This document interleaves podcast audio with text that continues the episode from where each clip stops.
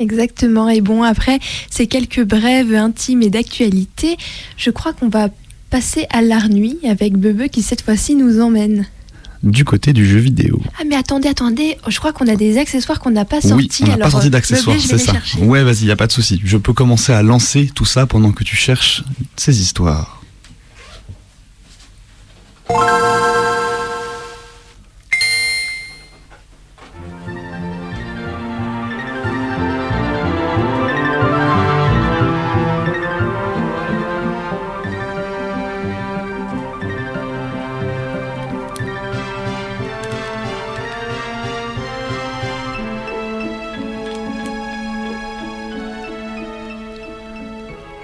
C'est la nuit. La nuit, pour moi, ça a longtemps été le temps du jeu. L'ouverture d'un espace ludique aux esthétiques multiples. Une esthétique de l'interactivité dans le silence de la nuit. Un casque déjà posé à moitié sur les oreilles, on n'entend que le bruit des touches, qui alimente doucement le calme ambiant. De temps en temps, on s'arrête, on recale délicatement son oreiller contre le mur ou la chaise devant le bureau, on respire un bon coup quand le bip d'allumage nous signifie l'entrée dans un monde alternatif, où le temps compte si peu, on se laisse porter par une musique, par une ambiance.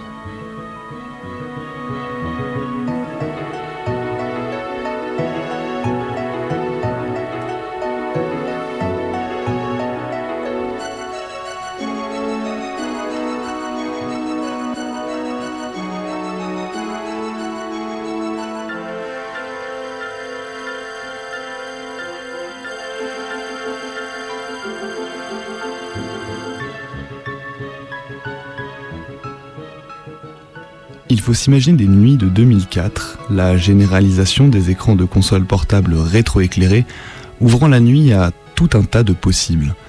Ma première console, c'était une Game Boy Advance pour mes 6 ans, qu'il fallait ouvrir sous la couette afin que son clic sonore soit le plus silencieux possible. C'est assez rigolo de repenser à ces petites paranoïas enfantines.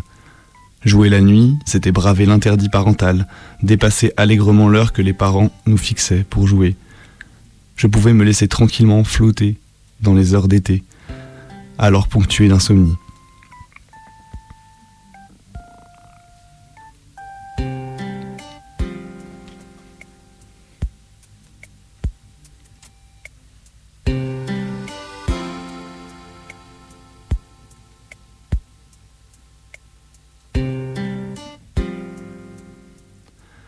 Il était alors temps d'avancer toutes mes parties laissées de côté, ou de refaire intégralement des jeux une fois le niveau maximum atteint, et ainsi le refaire à chaque fois plus rapidement.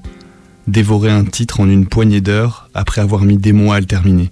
C'est aussi un de ces petits plaisirs vidéoludiques de nuit, de ceux pour lesquels les journées ne suffisaient pas.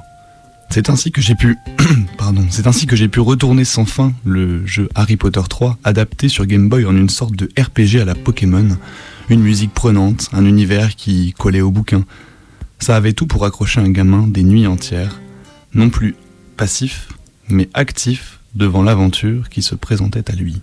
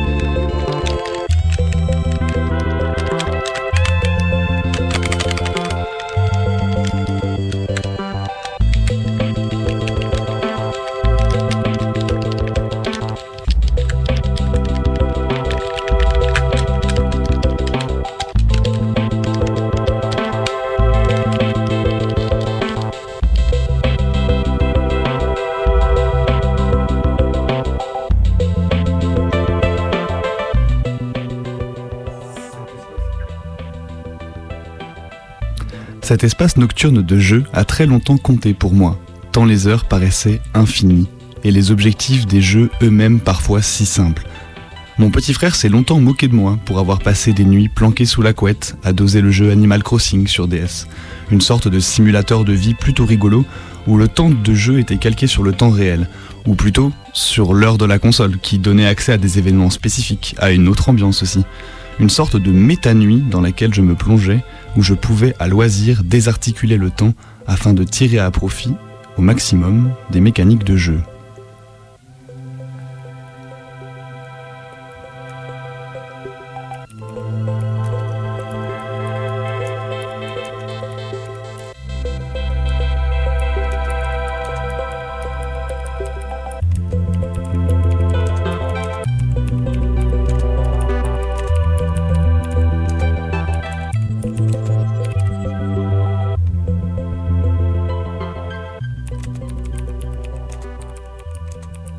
Je ne sais pas vraiment s'il y a une recette d'expérience vidéoludique de nuit.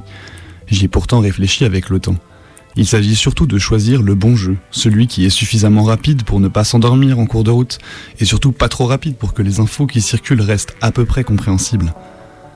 Ce qui était chouette avec ces expériences de nuit, c'est qu'elles étaient multipliables. Pas besoin d'être chez moi, le temps du jeu se déployait aussi en dehors, pendant les vacances, où les nuits paraissaient infinies, où les jours de rentrée n'étaient que de vagues soucis lointains.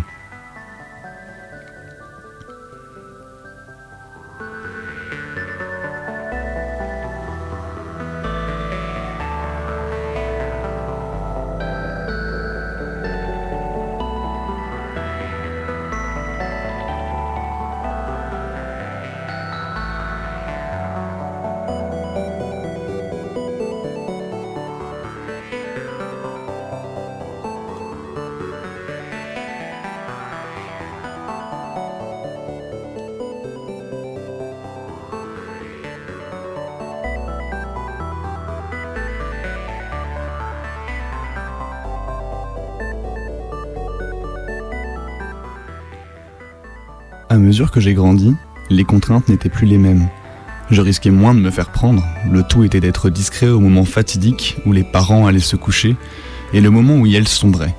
J'étais peu à peu passé des consoles portables aux soirées sur ordinateur, les fesses bien ancrées sur la chaise, une fenêtre entr'ouverte pour laisser entrer le vent.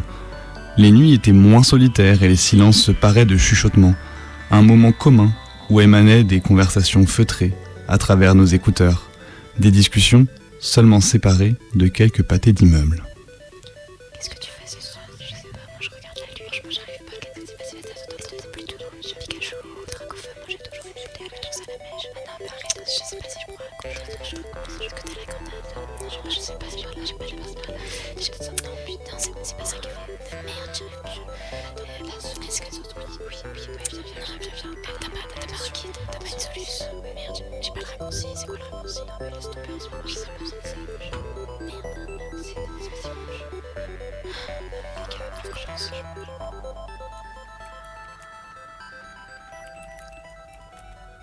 On était en 2011 et c'était le début de la vague des jeux indépendants qui sortaient sur PC. On sortait un peu des canons de l'industrie et ces jeux portaient tous une, patte particulière, une ambiance. Des jeux sans notice, on n'en connaissait pas alors à l'époque. Et soudainement, voilà qu'on découvrait en commun des jeux dont on apprenait les logiques à mesure des heures passées dessus et des diverses tentatives qu'on pouvait y essayer. En un jeu Minecraft que j'ai perdu de vue depuis, et qui pourtant reste une référence de ces nuits. Aussi bête que ça pouvait en avoir l'air, un jeu basé sur un univers infini de blocs à casser ou poser nous ouvrait plus de portes que n'importe quelle autre expérience que nous avions pu avoir. Nous construisions, nous construisions et déconstruisions nos nuits.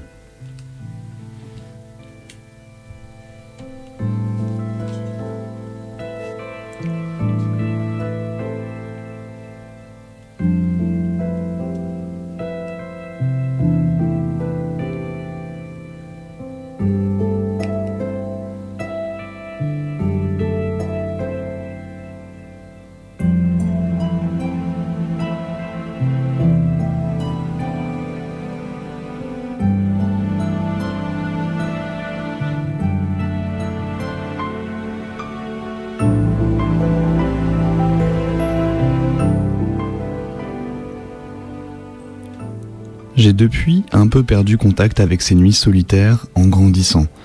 Aujourd'hui, je préfère de loin partager ces moments vidéoludiques nocturnes.